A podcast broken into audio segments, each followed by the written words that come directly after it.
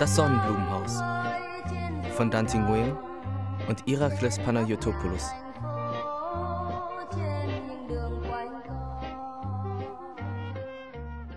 Zwischen dem 22. und 26. August 1992 kommt es zu den massivsten fremdenfeindlichen Pogrom der deutschen Nachkriegsgeschichte in Rostock-Lichtenhagen. Hunderte rechtsextreme Randalierer und tausende applaudierende Zuschauer belagerten das Sonnenblumenhaus, das heißt die Aufnahmestelle für Asylbewerber und ein Wohnheim für vietnamesische Vertragsarbeiter. Auf dem Höhepunkt der Ausschreitungen zieht sich die Polizei zurück und lässt die Belagerten im Sonnenblumenhaus schutzlos zurück. Das folgende Hörspiel basiert auf originalgetreuen Transkriptionen von Interviews mit Überlebenden. Mit Claudio Marc Dragic, Jamila Manley Spain und Jan Katzenberger.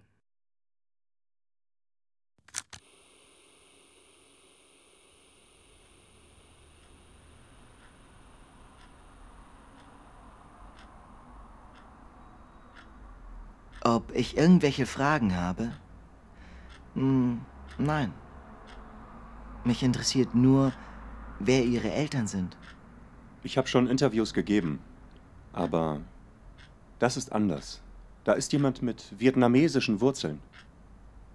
Jemand, der sagt, ich will die Geschichte aufarbeiten. Das ist ganz anders.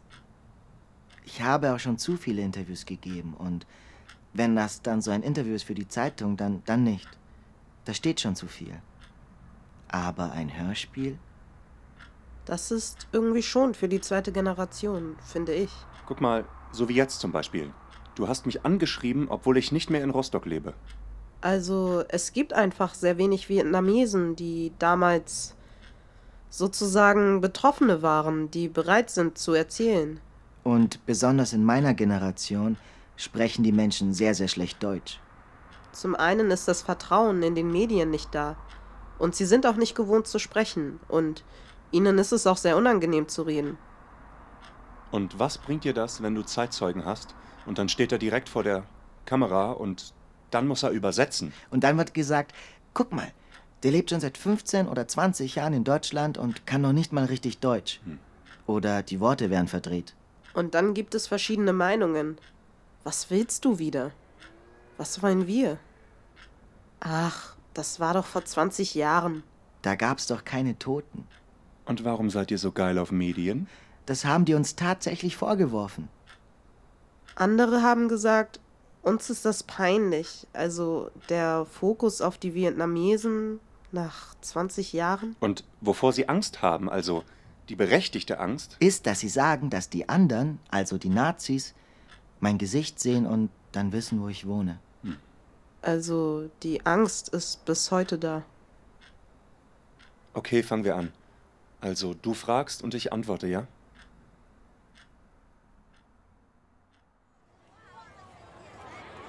Ich bin in Hanoi geboren, 1963, Nordvietnam. Meinen Vater habe ich mit zehn erst kennengelernt. Ich bin in Ho Chi Minh-Stadt geboren, September 1962. Südvietnam, also das ehemalige Saigon. Mein Vater ist in den Krieg gegangen, da war ich erst ach, eineinhalb Jahre alt. Ich hatte überhaupt keine Erfahrung, wie mein Vater aussah. Nur durchs Foto. Kindheit ist ja mit Krieg verbunden. Wenn wir abends mal die Sirenen hören, dann rollen wir automatisch unters Bett und warten erst mal ab, bis die Bomben gefallen sind. Und dann sagen wir, hey, ja, wir leben noch. Oder wir leben nicht mehr. Naja, und dann geht's weiter, auf dem Bett weiterschlafen. Und 73, also der Krieg ist 75 zu Ende gegangen. Und das Glück meines Vaters war, dass er schwer verwundet war. Und dann haben sie gesagt, okay, du musst jetzt raus. Ansonsten stirbst du hier. Wir können dich nicht im Dschungel behandeln. Und ja, so ist der 73 rausgekommen. Keine Ahnung, ob er bis 75 überlebt hätte. Ende des Krieges war ich 13. Wie soll ich das miterlebt haben? Ich, ich war doch noch so klein. Und das kam ja auch über Nacht. Auf einmal standen wir in Saigon auf der Straße und haben Vietcong begrüßt. So, und, und dann war der Krieg auch schon wieder vorbei und die haben Waffen und Panzer und was weiß ich, was es nicht alles gibt, einfach auf der Straße liegen lassen. Und wir Kinder, wir, wir haben damit rumgespielt. Wir haben eine MG genommen und brrrt, weg. Also, das war schon grausam, aber da das so tagtäglich passierte, ist das irgendwie Gewohnheit geworden und ja, wenn ich jetzt zurückblicke, also ja, aber wenn du so als Kind damit aufwächst und irgendwann merkst du das nicht mehr. Also, da lebst du mehr mit der Angst. Also, wenn du in der Nacht wegen des Schlafs von der Bombe getroffen wirst, bist du eben tot. Und du denkst nicht viel. Also, ich habe nicht viel darüber nachgedacht. Ich habe ja den Krieg in Vietnam erlebt. Entschuldigung, du sagst das? Du hast doch im Norden gelebt, den Krieg hast du doch nicht wirklich miterlebt. Natürlich habe ich den Krieg erlebt. Ich habe zwar nie einen Amerikaner gesehen, aber die haben Hanoi komplett wegbombardiert. Richtig feige. Die hatten ja einen Vertrag mit Vietnam geschlossen. Und kaum haben die Amis unterschrieben, sind sie über Nacht über Hanoi geflogen mit B-52 und sind über ganze Stadtteile von Hanoi geflogen. Äh, jetzt springe ich wieder zurück. Ist das schlimm? Mhm. Ist nicht schlimm, ne? Ich weiß noch, 72 waren wir extra untergebracht. Die Regierung hatte entschieden, Kinder und ältere Menschen müssen extra untergebracht werden. Denn man musste davon ausgehen, dass wenn die Amerikaner den Krieg führen, dann wollen sie den Hauptnerv, die Hauptstadt treffen. Und Vietnam braucht die Kinder, die Kinder dürfen nicht sterben. Und deswegen müssen die Kinder getrennt untergebracht werden. Als Baby wurde ich zu zig Familien überreicht. Das weiß ich gar nicht mehr. Und als meine Schwester geboren wurde, waren wir nie zu zweit an einem Ort. Meine Mutter hat in Hanoi gelebt, weil sie davon ausging, dass wenn die Amerikaner Hanoi bombardieren, dann überlebt noch eine Tochter. Und dann, 72, hat sie uns geholt. Ihr könnt bald nach Hause, hat sie gesagt. Der Krieg ist bald zu Ende. Und sie hat die Wohnung dekoriert. Und da weiß ich noch, ich war zehn Jahre alt. Und dann sehen wir nur ein riesig großes Loch. Und meine Mutter hat alles eingerichtet. Und die Amis, so feige wie sie waren, haben ganz Hanoi bombardiert, obwohl wir Frieden hatten. Und unser Haus war ein riesig großes Loch. Und dann wurde mein Schwager in ein Umerziehungslager gesteckt und die Schwester, die musste drei kleine Kinder alleine großziehen. Und sie war ja auch noch Lehrerin und deswegen musste meine Mutter öfters mal zu ihr. Und das hieß für mich natürlich, dass ich den Haushalt schmeißen muss. Mit 13. Das heißt, morgens zur Schule, mittags nach Hause, was gekocht für den Vater, nachmittags dann einkaufen und so weiter und so fort. Und natürlich das Geld für die Familie verwalten. Für meine Brüder, die mussten ja schon arbeiten, kochen. Und ich kann mit 13 ja noch nicht mit Geld umgehen und meine Mutter, die geht ja meistens so für drei Monate weg und das Geld ist dann so da und ich kann das dann nicht aufteilen. Meistens ist so Mitte des Monats und das Geld, das ist schon alle. Dann bin ich zum Meer gegangen und hab geangelt. Ging ja nicht anders.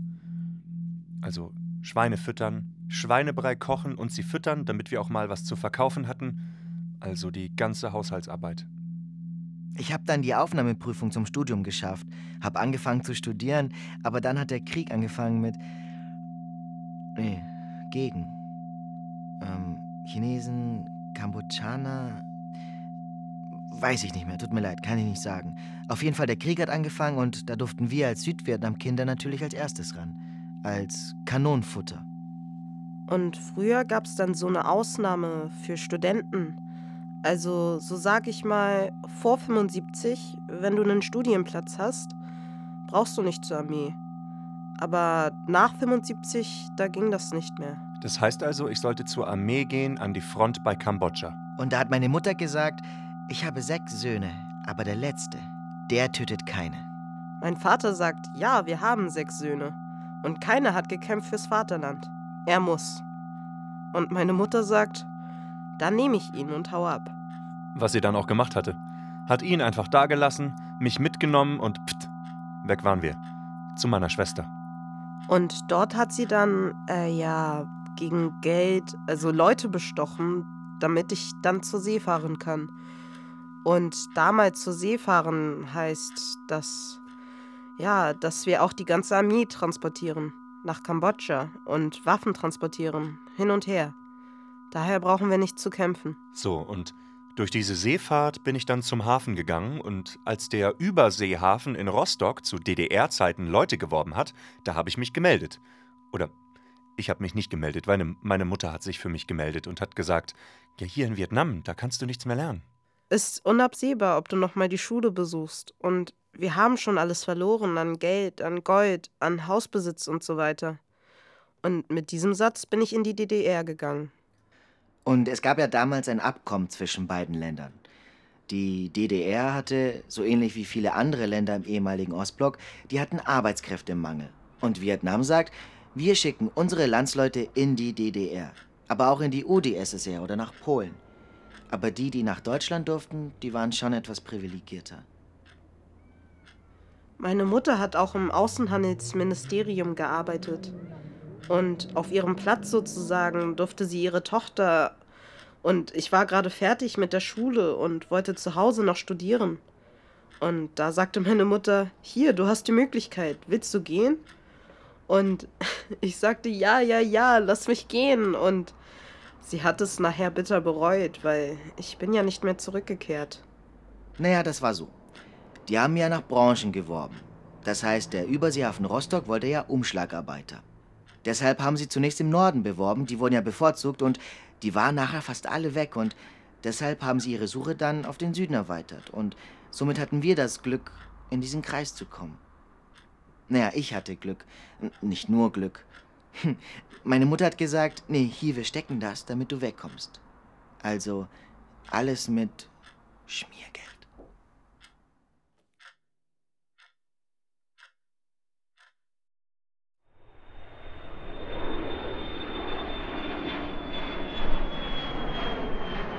Und als ich im Flughafen Berlin-Schönefeld gewesen bin, da dachte ich, dass ich ins Paradies gekommen bin. Weißt du, mit 18 da weiß man nicht, was das ist. Ausland. Und dann war ich hier in der DDR, angstfrei und ganz allein. Und die Straßen sind hell und sauber und die Menschen sind groß und weiß und ich dachte, ich bin im Paradies. Ganz toll. Deutschland, das war. Das war geil! ich meine, Vietnam war ja noch nicht entwickelt. Und als wir dann hier in Deutschland ankamen, da war es kalt. Da, da hat es geschneit. Und, und wir wurden ja vom Flughafen abgeholt mit einem riesigen Bus, alles ganz modern. Und dann kriegt mir jeder so eine. Oh, wie heißt das nochmal? So eine. Na, ihr wisst doch, äh, so eine, so eine, so eine Wattejacke, genau. Und, und, und ich weiß nicht, ob Sie das kennen. Also die braucht man zum Arbeiten, wenn man das erste Mal arbeitet. Und es war ja so kalt und diese Wattejacken und, und einfach schön. Und dann, und dann diese Bärenmützen. Und so saßen wir alle da und einer sah aus wie der andere im Bus. Und dann haben wir eine Tüte bekommen, wo drin ein Stück Bräuler ist. Ähm, ich glaube, eine Keule war das. Zwei Brötchen, ein Apfel, Stück Schokolade. Naja, sowas gab's ja bei uns in Vietnam nicht mehr nach 75. So, und dann wurden wir nach Rostock gekarrt und in das Hochhaus hier eingewiesen. Und da durften wir, wir durften mit dem Fahrstuhl fahren. Fahrstuhl fahren! Also, in Saigon gab es das ja nur im Pazifik und, und deswegen fand ich das, ich fand das einfach geil. Ja, ja. Die ersten Tage bin ich den ganzen Tag, nee, nicht den ganzen Tag, wenn kein Verkehr mehr ist, mit dem Fahrstuhl hoch und runter gefahren. Tagsüber ist zu viel Betrieb und deswegen fahre ich immer abends den Fahrstuhl. In Vietnam hat man uns auf Nieren und Herzen geprüft, ob wir gesund sind. Und bestimmte Körpergrößen und Gewicht musst du erfüllen. Die haben nur die Gesunden nach Deutschland geschickt. Bei den Männern war das so, da ist ein Arzt aus der DDR eingeflogen, hat sie eigenhändig untersucht und dann einen Stempel aufgedrückt. Was mich gewundert hat, wir sollten hier vier Jahre arbeiten, aber ich habe in Vietnam kein einziges Wort Deutsch gelernt. Und in Deutschland habe ich mich gewundert, warum lerne ich Wörter wie Kochtopf, Gewürze und Löffel? Sie wussten nicht, was sie mit uns machen sollten. Mit uns 22 Mädchen. Wir waren ja so klein und so zart und da haben sie gesagt, die stecken wir einfach mal in die Küche. Und für mich war das so schlimm. Bis heute. Denn Kochen in Vietnam ist das kein Beruf. Und vor allem als Frau musst du in Vietnam so oder so kochen. Und jetzt soll ich kochen lernen? Mit diesem Abschluss für die deutsche Küche. Wer soll denn in Vietnam Schnitzel oder Eisbein essen? Aber ich musste es lernen. Es gab ja kein Entkommen. Es gab ja ein Abkommen. Vertragsbruch und dann wäre ich abgeschoben worden. Und dann wäre ich die Schande meiner Familie gewesen. Deshalb waren wir ja auch alle so brav. Wir haben alles gemacht, was uns als Regeln aufgestellt wurde. Ich bin Köchin. Ich bin gelernte Köchin. Nach drei Jahren bin ich dann zur FDGB gegangen. Ich habe richtig Deutsch gelernt. Dann habe ich gesagt, ich will studieren. Und dann haben sie gesagt, studieren? Mädchen, vergiss nicht, warum du hier bist. Arbeiten. Zunächst wurde ich ja auch als Umschlagsarbeiter eingesetzt. Aber mit meinen 50 Kilo, da kann ich nicht viel schleppen. Und zum Glück habe ich ja auch schnell Deutsch gelernt, so dass ich auch schon für die anderen übersetzen konnte. Und dann haben die gesagt, nee, der, der, der kann nicht Umschlag arbeiten. Hm. Haben sie mich versetzt. Zum Schlosser. Und da wurde ich zum Schlosser angelernt und da habe ich nachher Kräne im Hafen repariert. So. Und so wurde ich Schlosser. So, das war 82 bis 84. Und dann habe ich mich angemeldet für einen Meisterlehrgang und wurde auch als einziger Ausländer angenommen. Und dann habe ich meinen Maschinenbaumeister gemacht, von 84 bis 87. Und wurde auch, also nur wenn der richtige Meister nicht da war, dann wurde ich auch als Meister eingesetzt. Bis 87. Und dann gab die vietnamesische Botschaft so eine Prüfung zum Dolmetscher.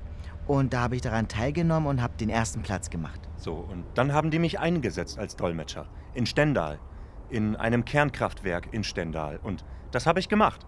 Und mit 50 hohen Offizieren aus Vietnam habe ich dort bis zur Vereinigung gearbeitet. Ich habe zuerst vier Jahre gearbeitet. Und dann hat der Hafen uns gefragt, also uns 22 Mädchen, ob wir noch länger bleiben wollen. Die meisten dachten, sie können wirklich in fünf Jahren eine große Summe Geld verdienen und nach Hause gehen. Was sie aber nicht wussten, wir verdienen so wenig und dann wird noch was abgezogen und dann durften wir ja auch kein Geld mit nach Hause nehmen denn jeden Monat wurde 15 Prozent von meinem Gehalt abgezogen. Das heißt, ich hatte 350 ostdeutsche Mark in der Tasche. Und ich war ja jung. Für mich stand nicht im Vordergrund, Geld zu verdienen. Also, im Nachhinein ist das ein Verbrechen, der Vertrag zwischen beiden Ländern. Du darfst kein Konto anlegen, kein Bargeld mit nach Hause nehmen. Das Geld, was du verdienst, musst du in Waren umsetzen. Jeder durfte am Vertragsende eine Holzkiste haben. Also war vom ersten Tag an in Deutschland unsere Hauptbeschäftigung einzukaufen. Und das war ja alles festgehalten. So und so viele Fahrräder und Mopeds, so und so viele Kilo Zucker dürfen Vietnamesen kaufen. Die DDR-Bürger hatten gar nicht so viele Waren, aber da waren Hunderttausende Vertragsarbeiter aus Kuba, Mosambik und Vietnam da. Und zur Wende hin hieß es dann, die Fidschis, die kaufen uns alles weg. Und die Vietnamesen waren ja clever. Die haben die Verkäufer ja bestochen. Das heißt, die wussten ganz genau, wann eine Lieferung Mopeds kam oder Nähmaschinen, zum Beispiel Singa oder Futterstoffe. Das waren die Dinge, die vor der Wende begehrt waren, auch in Vietnam. Und das Leben im Wohnheim wird ja streng kontrolliert von den ganzen Parteisekretären und Funktionären. Wir wurden in Gruppen eingruppiert und jede Gruppe bekam einen Gruppenleiter, der auf die Gruppe aufpasst. Und wenn wir mal Mist gebaut hatten, Besucher nach 22 Uhr, wurde am Ende des Monats das Geld gestrichen.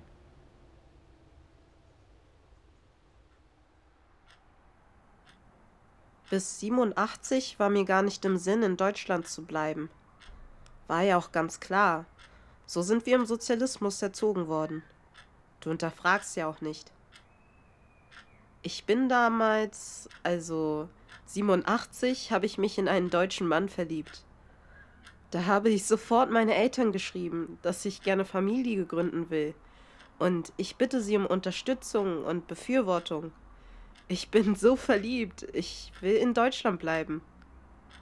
Und wenn ich als Tochter mit einem Ausländer verheiratet gewesen wäre, und ganz besonders mit einem Europäer, dann hätten meine Eltern richtig Schwierigkeiten gehabt. In Vietnam, das war ja Sozialismus. Und deshalb wollten meine Eltern diesen unsinnigen Willen stoppen. Da habe ich aber mit allen Mitteln gekämpft. Hab sie auch erpresst und ich bin geblieben.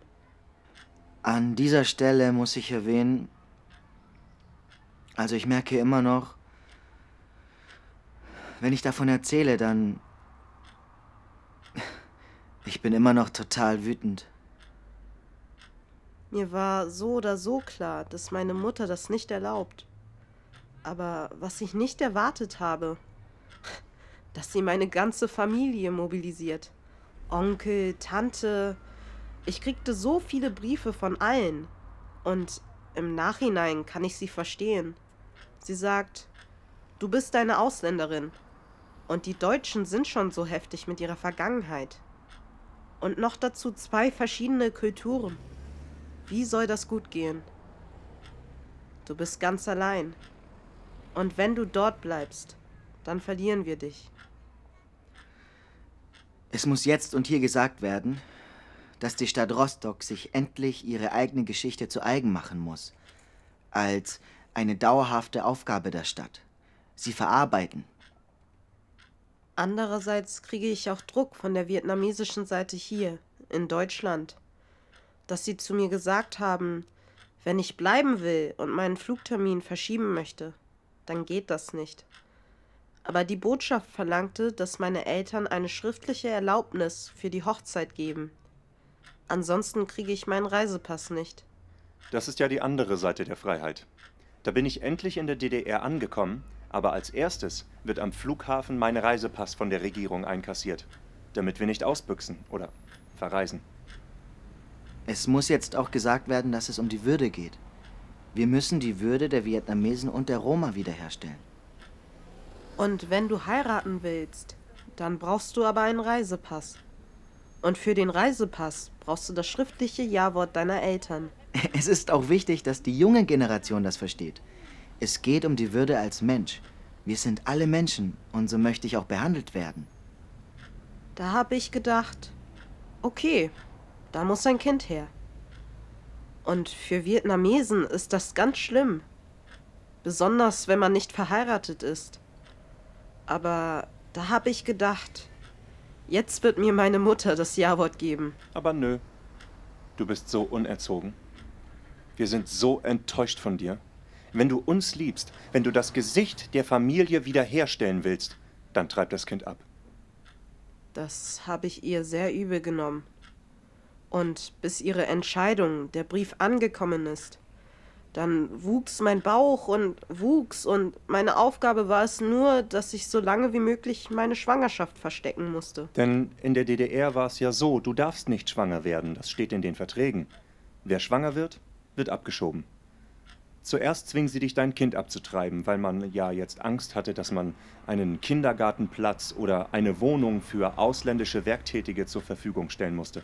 Und dann hat man ja auch keine Arbeitskraft mehr. Im siebten Monat habe ich erst dem Hafen Bescheid gesagt. Dann durften sie mich nicht abschieben. Als meine Tochter geboren wurde, mein Mann ist zur Post gegangen, extra ein Telegramm geschickt. Wir haben eine Tochter. Sie wiegt so und so viele Kilo. Und erst dann haben meine Eltern das schriftliche Ja-Wort gegeben. Dann durften wir heiraten. Einen Monat, bevor die Mauer gefallen ist. Hätten wir das gewusst, dann hätten wir das gar nicht machen müssen. Denn für die Heirat mussten wir noch extra für die Botschaft 8000 Ostdeutsche Mark bezahlen. Entschädigung dafür, dass ich nicht mehr zurückkehre nach Vietnam.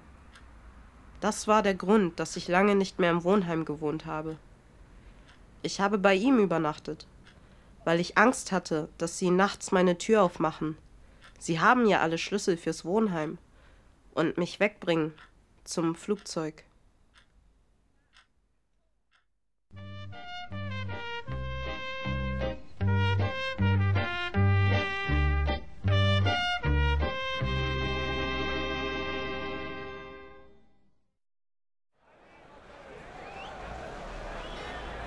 Und dann kam die Wende. Und die Wende, die war richtig toll. Ich weiß noch damals, 75, als die nordvietnamesische Volksarmee Stück für Stück Südvietnam erobert hat. Das war genauso. Ich saß mit meinem Ex-Mann vor dem Fernseher und wir haben so gefiebert. Und ich habe mich so gefreut für die Deutschen. Und da waren Genscher und Kohl, die gesagt haben, dass irgendwann die Grenze fallen wird. Und da bin ich in die Luft gesprungen, wie damals genauso zum Kriegsende. Und da war eine Straße, wir hatten da einen Fernseher mit 50 Leuten und wir alle haben laut geschrien. Die Wende war richtig toll. Ich bin mit meinem Mann mit unserem Trabi losgefahren und habe bei einer Bank angestanden, um die 100 D-Mark zu bekommen. Und nochmal wieder dieses Freiheitsgefühl. Das ist so überwältigend. Von wegen war Kapitalismus so schlimm. Alles so schön und so sauber. War total toll. Die Wende? Das kann ich so einfach nicht erzählen, weil das so lange her ist. Die Wende zeichnet sich schon ab Ende 88, 89. Da haben die Kollegen in Stendal schon gesagt, oh, wir haben bald westdeutsche Verhältnisse hier und ihr sollt euch langsam auf die Socken machen. Zurück nach Vietnam. Und dann ist mein Mann in den Westen nach Hamburg gegangen und ich saß mit gepackten Koffern zu Hause und hab gewartet. Aber Ende 1991 ist er zurückgekommen und hat gesagt, nee, da ist nix. Lass uns in Rostock ein Geschäft aufmachen. Das sagen die uns schon sehr deutlich und auch bei den Fahrten von Rostock nach Stendal, da wurde ich ständig angepöbelt, was früher, also in früheren Zeiten, nicht passiert war. Jahrelang habe ich gelitten, dass ich Köchin bin. Und dann kommt mein Mann wieder und sagt, lass uns selbstständig machen mit einer Gastronomie. So war ich 20 Jahre in diesem Beruf, der mich unglücklich gemacht hat. Bis 2001. Das hat unsere Ehe zerstört. So, und dann habe ich gesagt, weil ich kannte ja diesen sogenannten Kapitalismus auch schon von Südvietnam her, ich habe gesagt, da ist eine Gefahr, aber da steckt auch wirklich eine Chance dahinter. Du kannst es ja vielleicht mal versuchen, aber dir muss klar sein, dass nicht alles auf Anhieb klappt und dass du Sachen, die du machen willst, schon selbst in die Hand nehmen musst. Das ist schon klar. Nicht so wie zu sozialistischen Zeiten, wo alles organisiert wird. 1992 war ich eine Ausländerin mit einem roten Ausweis. Also eine Ausländerin, die mit einem Deutschen verheiratet ist. Da war man etwas privilegierter als meine Landsleute. Ich habe nicht mehr im Wohnheim gelebt und während meine Landsleute von dieser Massenarbeitslosigkeit ihre Kündigungen bekommen haben, hatte ich meine Arbeit. Ich habe dann nicht mehr im Hafen gearbeitet, sondern im Kindergarten. So. Und dann kam die Wende und ich bin nach Rostock dann zurück. Kennst du ja überhaupt keine Gesetze. Also ich wusste zum Beispiel nicht, dass wir Arbeitslosengeld beantragen können. Sowas kannten wir ja nicht bis der Ausländerbeauftragte von Rostock mir das erklärt hat, dass man so einen Anspruch hat und mich dann beim Arbeitsamt, also bei der Ausländerbehörde, sowas gab es damals nicht. Früher, also in früheren Zeiten, hat das alles die vietnamesische Gruppenleitung übernommen. Wir besaßen auch keinen Pass, denn der wird ja eingezogen, wenn wir in die Lehre gehen und wird bei der vietnamesischen Botschaft aufbewahrt. Und auf einmal kriegen wir einen Pass und können auch irgendwie ins Ausland reisen. Also, ich komme damit nicht klar. Und 91 hat dann der Hafen, weil so viele vietnamesische Arbeiter entlassen worden sind, das sind ja die ersten, die entlassen wurden, naja, die sind ja auch, egal, die ganzen Strukturen mit Gruppenleitung und Partei, Sekretäre sind auf einmal weggefallen. Jetzt gab es da keinen mehr, der für einen gesorgt hat. Und deswegen hat ja der Hafen mich wieder eingestellt, als Betreuer, als Dolmetscher. Und da habe ich ja unten im Erdgeschoss gewohnt. Das war im Sonnenblumenhaus. Unter meinen Landsleuten diese Arbeit. Wir haben in Schwan uns selbstständig gemacht. Ein Saisonlokal am Zeltplatz. Und mein Mann hat sein Auto noch nicht umgemeldet. Er war ja für ein Jahr in Hamburg. Da hat man zu uns gesagt, aha, die Wessis, die mit ihren Thailänderinnen, die nehmen uns jetzt alles weg. Ich mein, das war ja auch so. Die ganzen Westdeutschen sind gekommen und haben die ganzen Betriebe aufgekauft. Für ein Appel und Ei. Und dann die Leute entlassen. Das war sehr schwierig für mich. Da habe ich gemerkt, jetzt bin ich mit einem Mann verheiratet, hab mein Leben hier. Aber von 88 bis 92 habe ich teilweise meine Identität verleugnet. Meine Eltern haben gesagt, ich bin keine Vietnamesin mehr. Und als ich sagte, ich behalte meine Tochter, da sagte meine Mutter, du bist nicht mehr meine Tochter. Ich bin eine Schande der Familie. Dann, als ich mit meinem Mann zusammen gewesen war, meine Landsleute im Wohnheim, die haben mir das so übel genommen. Ich heirate also einen Deutschen. Und ich habe auch beleidigende Sprüche hören müssen. Nutte, Verräterin, weil ich meinem Land den Rücken gekehrt habe. Und die sind auch sehr feige.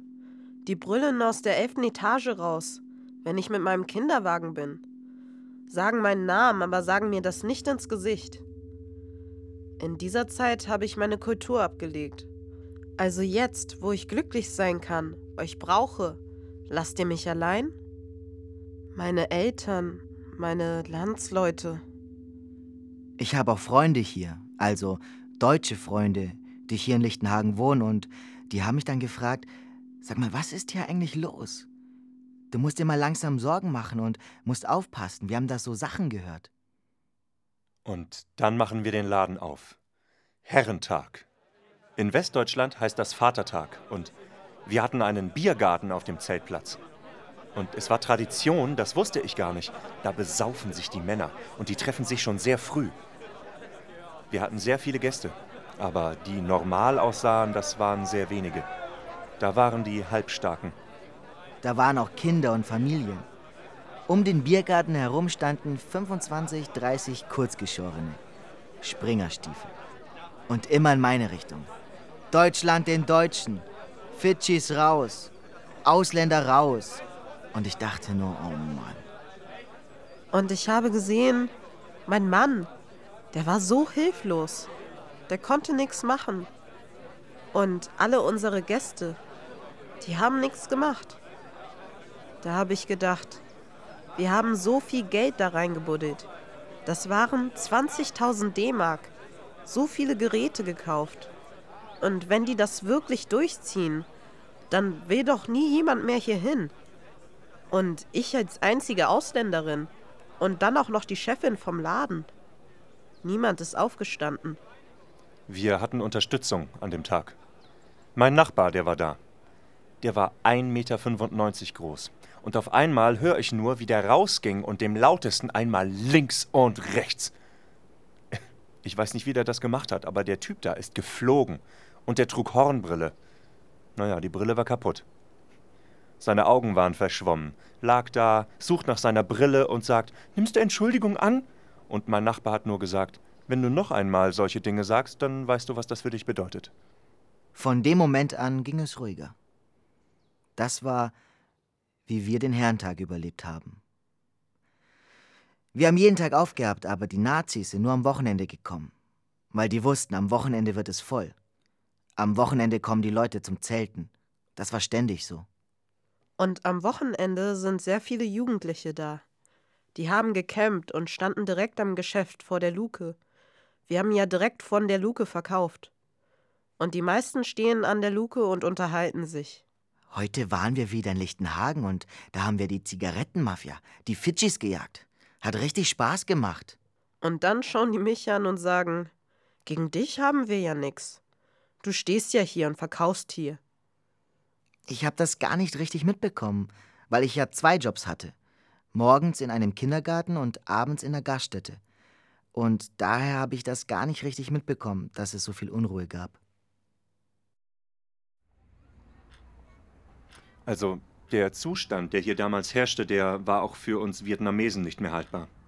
Nebenan war die zentrale Aufnahmestelle für Asylsuchende, die ZAST. Die war übervoll. Und überall hier, hier überall auf dem Rasen haben Roma ohne Zelte übernachten müssen. Jeden Morgen, wenn ich zur Arbeit fahre, sehe ich, dass der Pförtner von dieser zentralen Aufnahmestelle vor der Tür stand und, und dann so mit dem Schlauch. Naja, damit die Leute überhaupt was zum Trinken haben. So, und unser Büro, so eine Art Vorbau, da haben die Kinder darunter geschlafen, damit sie, wenn es regnet, damit sie nicht nass werden. Und ich reiche aus dem Fenster mal was zu trinken, mal was zu essen. Weil sie ja nichts haben. Die hatten nichts. Und keiner hat sich um sie gekümmert. Und dann war ja klar, dass sie dann in die damals noch Kaufhalle klauen gehen. Das war. Das war unmöglich. Und als ich dann nur gehört habe, dass hier irgendwie Leute protestieren wollen, damit Staat oder Land handeln müssen, da war ich auch dafür, weil das war ja menschenunwürdig. Unter aller Sau, das ging ja nicht mehr. Und Stadt und Land haben nur zugeguckt. Cer scuse, da trebuie să întrerup piesa. Entschuldigung, ich muss einfach mal das Stück unterbrechen. Acum vorbește actorul Claudio Marc Drăghici, nu personajul interpretat. Ich spreche jetzt nicht als Schauspieler, sondern als private Person Claudio Marc Dragic. Trebuie să explic acest lucru, altfel este foarte greu de înțeles. Ich muss dies erklären, ansonsten versteht man das nicht. Potrivit versiunea în limba engleză a Wikipediei, clădirea a fost construită pentru a adopsi 300 de refugiați pe lună. Laut englischem Wikipedia war das Gebäude so gebaut, dass ungefähr 300 Flüchtlinge pro Monat im Sonnenblumenhaus leben können. În vara 1992 au fost căzați lunar în medie 11.500 de persoane. Im Sommer 1992 wurden aber etwa dort durchschnittlich 11.500 Menschen pro Monat einquartiert. Oamenii au avut mai puțin de o jumătate de metru pătrat în care să trăiască. Die Menschen hatten weniger als einen halben Quadratmeter zum Leben. Refugiați, în cea mai mare parte veniți din România, au fost nevoiți să rămână afară pentru că nu au mai avut loc în clădire. Die Flüchtlinge, die größtenteils Roma waren, mussten vor dem Haus kampieren. Nu avut toaletă, nu avut apă, nu avut nimic. Es gab keine Toiletten, kein Wasser, nichts. Au fost nevoiți să fură pentru a supraviețui. Die Menschen mussten anfangen zu klauen, um zu überleben. Nu e de mirare că situația a atins un cod nebănuit. Kein Wunder, dass diese Situation eskaliert. Din păcate, nici orașul, nici statul nu au făcut ceva pentru a redresa situația. Aber weder die Stadt noch das Land haben etwas getan, um die Situation zu verbessern. A fost atins un nivel inferior nepermis. Das ist unter aller Sau. Asta a fost Germania. Das war Deutschland.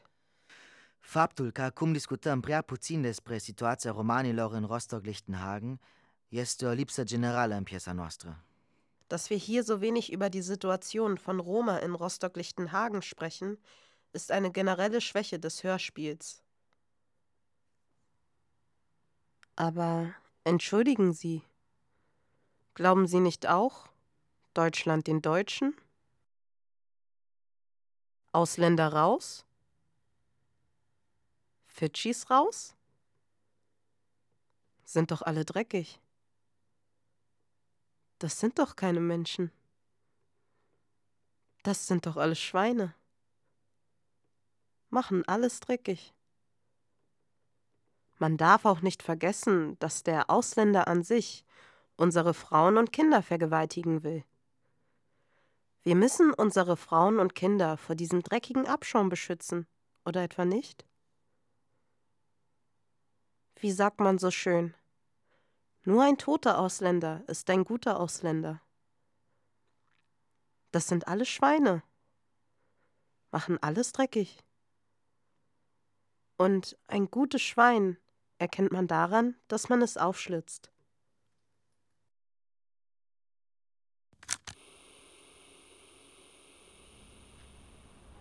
Aber der Erste, der sich dann Sorgen gemacht hat, das war ein Tischtennisfreund. Der wohnt gleich hier und der hat mich dann aufgesucht und hat mir erzählt, hier sind irgendwie Bürgerbewegungen, die Flyer verteilen und die wollen das Sonnenblumenhaus angreifen. Und das war schon Wochen vorher. Und deswegen bin ich mal am Wochenende hierher gefahren. Hab eingekauft, bin hergefahren, um zu gucken, was los ist. Und bin dann mit meinen Landsleuten hier eingeschlossen worden. Meine Idee damals war ja nur, ich allein besaß ja ein Telefon, und zwar das vom, vom Büro. Die Leute im Sonnenblumenhaus haben ja gar kein Telefon. Und wenn ich jetzt meinen Dienst antrete und irgendwas passiert, dann kann ich zumindest die Polizei informieren oder Kontakt zu Leuten aufnehmen, die uns helfen. Und deswegen habe ich gesagt, nee, ich muss dahin. Ja, und das war Samstag. Ja. 13 Uhr. 13 Uhr, 13 genau. Uhr, genau. Und da war noch nichts los. Bin ich hierher gefahren und dann, ja, aber als es dann so 16, 17 Uhr dann anfing, da. Hey, da sammeln sich schon Kinder auf dem Rasen da. Und, und je mehr es dunkel wurde, sind hier andere Gestalten aufgetaucht. Und die haben dann angefangen, hier Parolen zu rufen und so weiter und so fort. So, und dann, dann habe ich mich ja auch nicht mehr getraut, nach Hause zu fahren, weil, weil die ersten Steine und Molis geflogen kamen und dann mussten wir die Nacht hier verbringen. Und wir mussten uns aufteilen, damit jeder seine zwei bis drei Stunden Schlaf bekommt und damit wir sehen konnten, ob uns irgendwas gefährlich werden konnte. Polizei, Polizei! Und dann habe ich sie gesehen. 28 bis 30 Polizeibeamte. In Sommerkleidung. Ohne Schutz. Ohne Westen, ohne Waffen, ohne nichts. Und die haben versucht, das Haus zu verriegeln, aber, aber das ging ja nicht. Ja, und so bin ich dann die erste Nacht hier im Haus geblieben. Am nächsten Tag bin ich mit dem Auto erstmal nach Hause gefahren, um etwas zu schlafen. Das Auto haben die ja schon kaputt gehauen. Die Windschutzscheibe. Und dann habe ich meiner Frau erzählt, was hier los ist. Und so gegen 15, genau, gegen 15 Uhr habe ich dann gesagt, nee, ich muss da noch mal hin. Und da hat sie gesagt, bist du denn verrückt? Willst du dich selber umbringen? Und ich habe gesagt, nein, aber ich muss dahin. Das sind meine Landsleute und wenn ich da nicht hingehe und irgendwas passiert, dann, dann kann ich doch nie wieder. Wie soll ich dann jemals wieder einem Menschen in die Augen schauen? Und dann hat sie geweint und gesagt, ja, das kann ich verstehen. So, und dann bin ich los. Als ich hier ankam, da war schon großräumig verriegelt. Protestierende und auch ein paar Schaulustige darunter. Das waren ganz schön viele Leute, aber die haben nicht damit gerechnet, dass irgendwie noch so ein verrückter Vietnamese da mit dem Auto durch. Und deswegen habe ich die Scheiben hochgekurbelt, gehupt und dann bin ich durch die Menge durch. Hier, bis einfach hier vor die Tür. Und da war eine alte Frau mit dem Hund, die hat mich aussteigen sehen. Die hat gefragt, sind Sie denn lebensmüde? Was suchen Sie hier noch? Da habe ich nur mit dem Kopf geschüttelt und gesagt, ich muss noch nach oben. Und dann bin ich wieder hier gelandet und bin bis nach dem Brand drin geblieben und habe mit meinen Landsleuten organisiert, was zu organisieren war, damit wir uns schützen können. Wir haben uns organisiert, weil wir uns hier im Haus sehr gut auskennen. Wir haben ein paar Jungs zusammengetrommelt und haben gesagt, Frauen und Kinder in die oberen Etagen. Mollys können die schon bis zur siebten Etage schmeißen, das haben wir gesehen. Und deswegen müssen die aus den unteren Etagen umziehen erstmal in Sicherheit. Da erreichen die Nazis sie nicht. Und, und für den Notfall, da müssen wir den Fahrstuhl blockieren. Dann können die nämlich nur durch diese zwei Aufgänge kommen. Und wenn wir vor jedem Aufgang nur ein oder zwei Leute positionieren, dann, dann können sie nicht hoch, egal wie stark sie sind. Genau, und in der vierten Etage fangen wir an, weil da ist ein Durchgang. Also zwei Aufgänge, in der vierten Etage ein Durchgang, sodass man sich gegenseitig helfen kann, in der siebten Etage ein Durchgang und in der zehnten Etage. Und da mussten wir uns positionieren, um uns zu verteidigen, zu schützen, also wie auch immer. Genau, und gleichzeitig bin ich doch zu unserem Heimleiter gegangen und habe gesagt, in der zehnten Etage, da ist doch ein Feuerlöscheranschluss. Und ob er denn nicht so nett sein könnte, um uns den Schlauch zu geben, damit wir uns, ich meine, wenn wir brennen, dann, dann können wir uns zumindest selbst löschen. Wir wissen ja alle, was passieren kann. Hat er uns aber nicht gewährt. Nein. Den haben wir uns nachher dann selber genommen. ja. Ja, so in der Art haben wir versucht, uns zu schützen. So. Und ähm, in der siebten Etage, da ist nicht nur ein Durchgang zwischen beiden Aufgängen, sondern da ist auch ein Durchgang rüber zur ZAST, der zentralen Aufnahmestelle für Asylsuchende. So, genau. Und die ZAST, die war ja am Montag schon geräumt worden und da hatte ich die leise Hoffnung, hey, das Haus steht leer. Da können die Nazis nicht hin. Verstecken wir uns da drüben. Aber das war nicht der Fall. Auch ein leerstehendes Haus haben die versucht auszuräumen oder was auch immer. So, und zunächst hat, hat mich dann ein ZDF-Team im Erdgeschoss interviewt, aber der Rauch wurde immer dichter, bis ich gesagt habe, nein, Schluss jetzt, wir müssen weiter nach oben. Und, und dann, dann war das ZDF-Team mit uns eingeschlossen und, und der Rauch wurde immer dichter und immer dichter und ich habe gesagt, nee, wir müssen noch viel weiter hoch.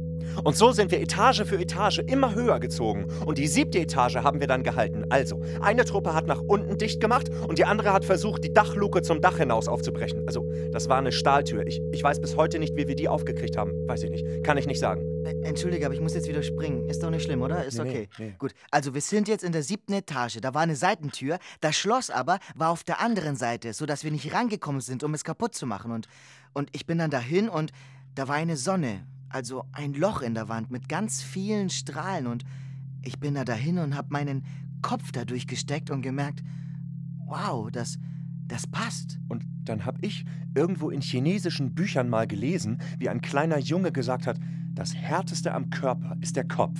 Wenn der Kopf durchgeht, dann geht auch der Körper durch. Den Kopf, den kannst du nicht verändern, den machst du kaputt, aber Rücken und so, das sollte gehen. Und dann habe ich zu meinen Jungs gesagt, schiebt mich rüber. Oh. Hinterher tat mir alles weh, aber es ging.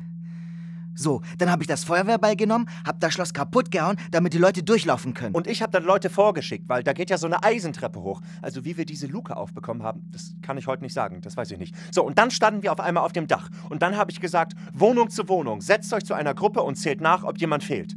Und dann habe ich gesagt, hier war doch so ein behinderter Wächter und der ist jetzt nicht mehr da und wo ist er denn? Und dann bin ich wieder runtergelaufen. Ich kam aber bloß bis in die zehnte Etage und obwohl das Licht brannte, ich konnte nicht sehen wegen dem Rauch und dann bin ich einfach nur den Gang entlang gelaufen und habe geschrien, der Aufgang zum Dach ist frei! Wer kann, läuft hoch! Und, und dann bin ich wieder nach oben, weil ich kriegte ja keine Luft mehr. Ja, und oben angekommen haben wir uns organisiert, also gezählt, wer noch da ist. Und dann haben wir auf einmal so ein so ein großes Klopfen gehört. Wir sind dahin und haben gerufen, wer ist denn da? Wer ist denn da? Die haben uns nicht gehört, aber das Klopfen, das ging weiter. Und dann haben wir uns, dann hey, dann haben wir überlegt, das sind bestimmt die Leute, die noch fehlen. Und dann haben wir uns mit Stöcken positioniert neben der Tür, haben die Tür aufgebrochen und da waren unsere Leute und der Heimleiter von der Zast.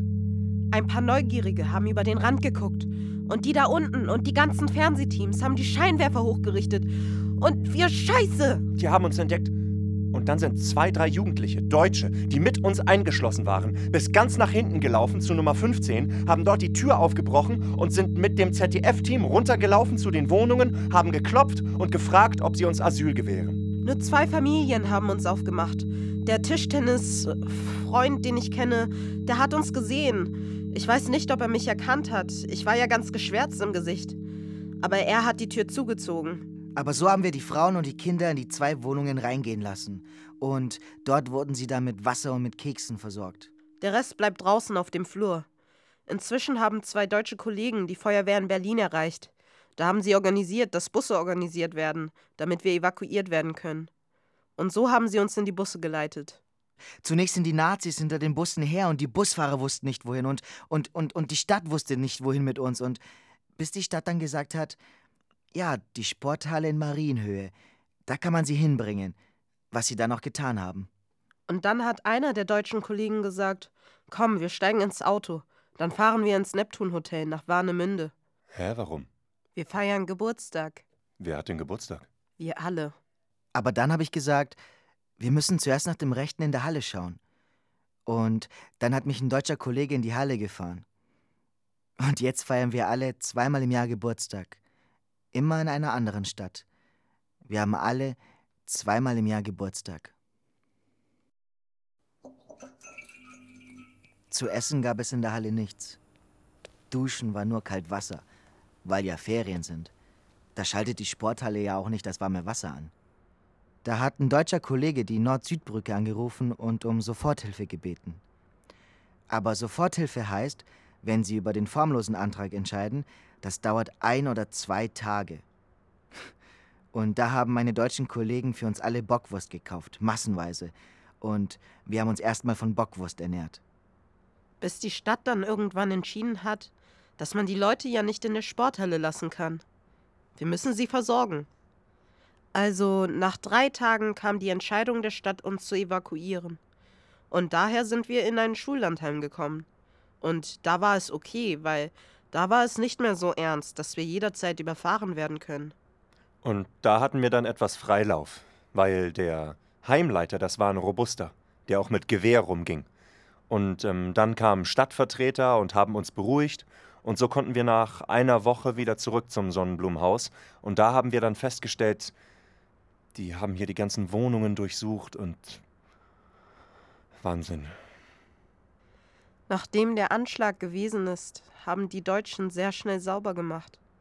Alle Scherben, die Wände im Haus, im Treppenhaus leergefegt. Da sah ich die verkohlten Türen, die schwarzen Wände.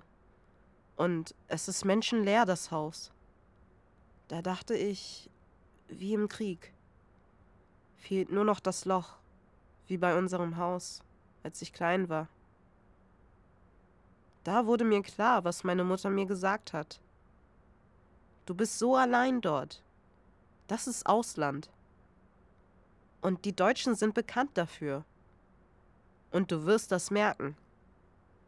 Und wenn du in Schwierigkeiten gerätst, besonders wenn du krank bist, wer wird dir helfen? Ich habe zwar eine Familie, ich habe zwar ein Restaurant, Aber da draußen wollen die Deutschen mich nicht. Das war schon heftig. Ich merke immer noch, wenn ich davon erzähle, ich bin immer noch total wütend. Und meine Landsleute, die stellen ja auch keine Ansprüche. Das kannten wir ja nicht.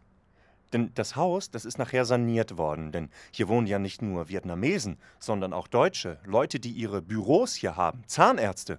Die haben alle Mietminderungen, Mietausfall, Entschädigungen bekommen. Keiner der Vietnamesen hat jemals etwas bekommen. Ja, gut, ich. Vielleicht. Ich war vielleicht der Einzige, der etwas hätte durchboxen können, aber ich hatte so viel zu tun. Ich weiß, ich, ich will mich nicht entschuldigen, aber daran hätte ich denken sollen für meine Landsleute. Aber irgendwie ist mir das irgendwie entgangen. Im Anschluss haben meine Landsleute es verharmlost. Sie sagen, das war doch nicht so schlimm. Das Feuer ging nur bis in die siebte Etage. Sie sagen, wir waren so hungrig und wir durften kein Licht anmachen, die Rollos nicht hochziehen. Und im Bus müssen wir uns runterbücken, damit sie nicht sehen, wo wir uns verstecken. Die haben erzählt und die haben gelacht dabei. Also, erst habe ich das nicht verstanden. Aber dann habe ich gedacht, das ist auch ein Schutz. Wenn sie verlegen lachen und dabei so etwas erzählen. Und dann sag ich, wie alt warst du da? Du hattest doch ein Kind. Du warst hochschwanger. Hattest du keine Angst? Die hatten doch nur was gegen Rumänen. Aber die Deutschen sind ja nicht so. Gegen uns hatten die nichts. Und dann nochmal. Du warst hochschwanger. Du hast nichts zu essen bekommen. Du warst hungrig. Bist du nicht wütend? Ach ja, im Nachhinein, wenn du das sagst. Was ist das für ein Leben? Die haben uns geholt, weil die unsere Arbeitskräfte brauchen. Und dann muss man auf dem Boden liegen, im Bus. Und die fahren uns extra weg, wie Müll, anstatt uns zu beschützen.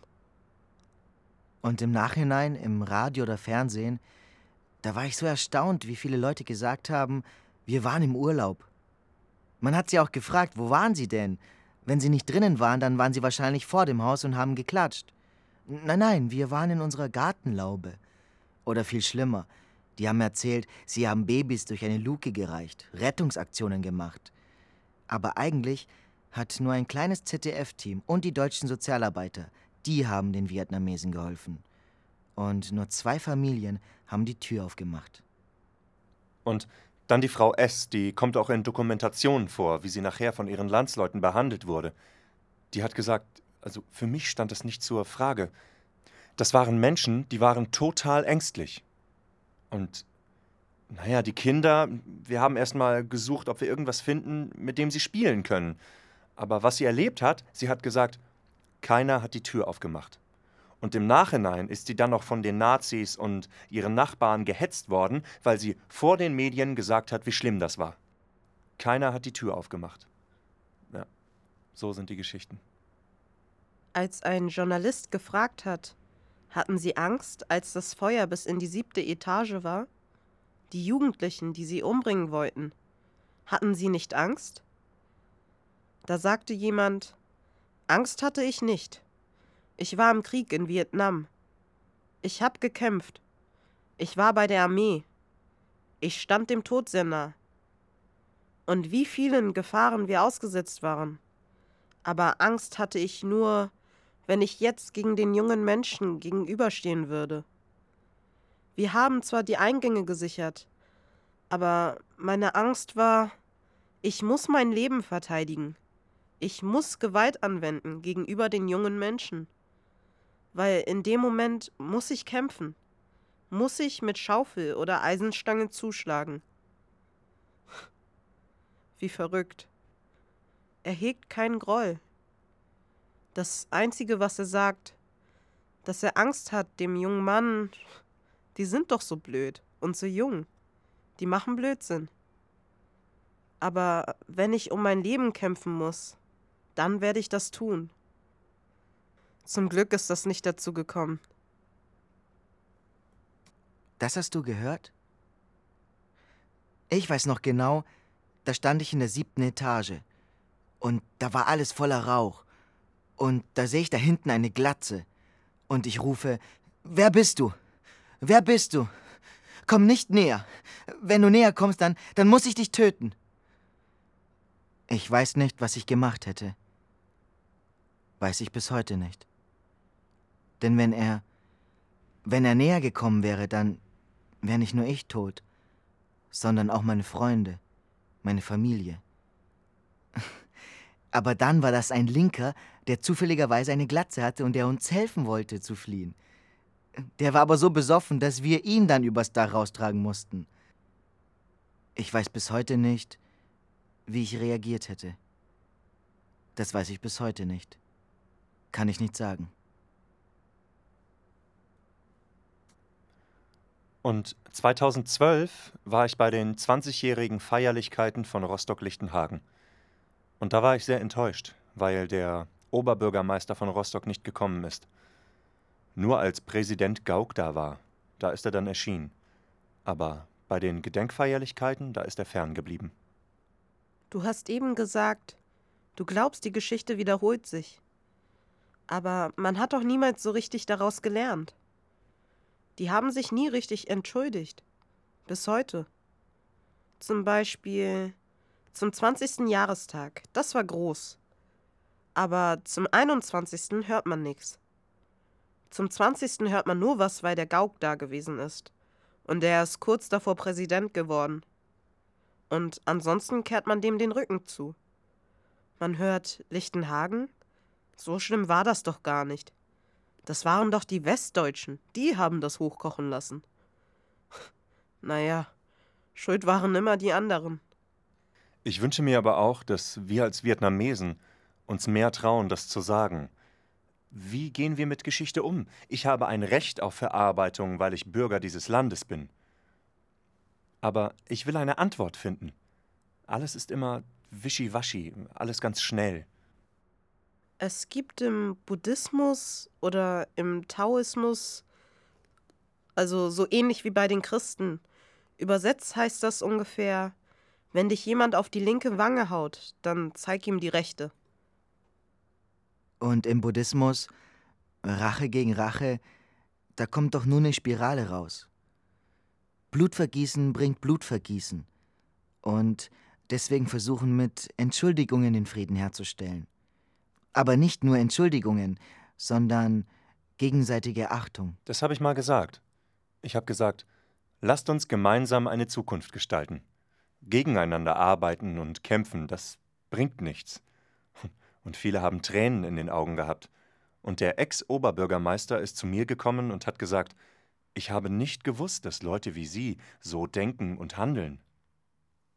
Und heute sage ich, das Leben geht weiter.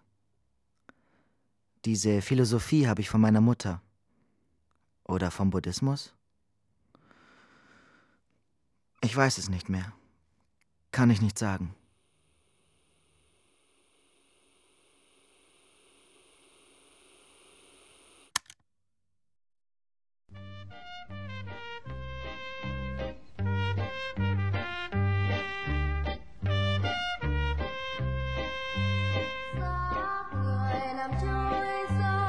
Das Sonnenblumenhaus von Dante Nguyen und Iraklis Panayotopoulos. Basierend auf originalgetreuen Transkriptionen von Interviews mit Überlebenden. Gefördert durch die Freie Hansestadt Hamburg, Behörde für Arbeit, Soziales, Familie und Integration. Mit Claudio Mark Dragic, Jamila Manley Spain und Jan Katzenberger.